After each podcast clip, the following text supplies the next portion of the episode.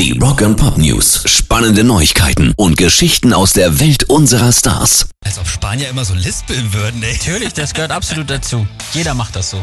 Das war ein Riesenaufreger. Letzte Woche haben wir darüber berichtet, da gab es ja falsche Tourtermine für Rammstein. Im Netz sind die einfach aufgetaucht und jetzt sieht es so aus, als hätten da russische Hacker die Jungs aufs Korn genommen. Laut einer von der britischen Regierung in Auftrag gegebenen Studie gibt es nämlich einen groß angelegten russischen Cyberhack, um die öffentliche Meinung im Westen so ein bisschen zu beeinflussen. Vor allem dürfte es dabei um Verwirrung und Chaos gehen, denn neben Rammstein sind auch viele Politiker betroffen. Zum Beispiel der britische Premierminister Boris Johnson, aber auch zum Beispiel unser Bundeskanzler Olaf Scholz im Visier der Trolle.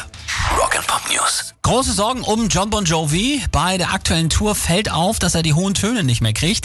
Sie immer öfter entweder vom Background oder vom Publikum singen lässt. Und Justin Hawkins, der Sänger von The Darkness, selber ja bekannt für die ganz hohen Töne, Ja. hat das in seinem Podcast analysiert. Und er meint, John wirkt müde und kaputt. Sieht so ein bisschen aus, als würde man ihn zwingen, die große Gelddruckmaschine Bon Jovi am Laufen zu halten, obwohl er gar nicht mehr möchte. Und ich muss sagen, als ich ihn letztes Jahr interviewt habe, hatte ich denselben Eindruck. Also das geht, glaube ich, nicht mehr lange gut. Rock and Pop News. Aber schlau, diese hohen Töne vom Publikum singen Absolut. zu lassen. Das Dumm ist ist er wie nicht. wenn Lehrer Fragen nicht beantworten können, dann sagen sie, was denkt ihr denn? Wer hat die Antwort? Guckt mal nach. Dann noch eine richtig geile Meldung hier. Eine Frau hat am Samstag beim Konzert von Metallica in Brasilien einen gesunden Jungen zur Welt gebracht.